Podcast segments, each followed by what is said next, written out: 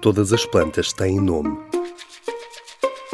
Dúvidas sobre o mundo vegetal respondidas pelo Jardim Botânico. Hoje, uma edição especial dedicada aos santos populares.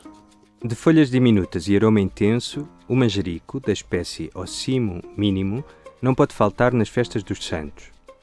De tão popular, até Fernando Pessoa escreveu seis quadras onde ele é a estrela. O vaso de manjerico caiu da janela abaixo. Vai buscá-lo que aqui fico, a ver se sem ti te acho. E ao manjerico, onde é que o acharam? No Alentejo? Na bacia do Mediterrâneo? No Médio Oriente? Não, no sul da Índia e no Sri Lanka, em costas banhadas pelo Oceano Índico, na Taprobana de Camões, já que estamos a citar poetas. E nos Santos, comemos outras plantas que tenham vindo de longe? Olhe com atenção para a salada que acompanha as sardinhas. O tomate veio da América Central e do Sul. Desta mesma região do globo, trouxe Cristóvão Colombo em 1493 o pimento.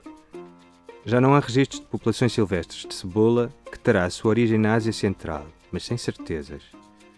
Originário do sul asiático, o pepino dá frescura à travessa internacional, que não fica completa sem as batatas, que da Cordilheira dos Andes ocupam hoje cerca de 20 milhões de hectares em todo o mundo.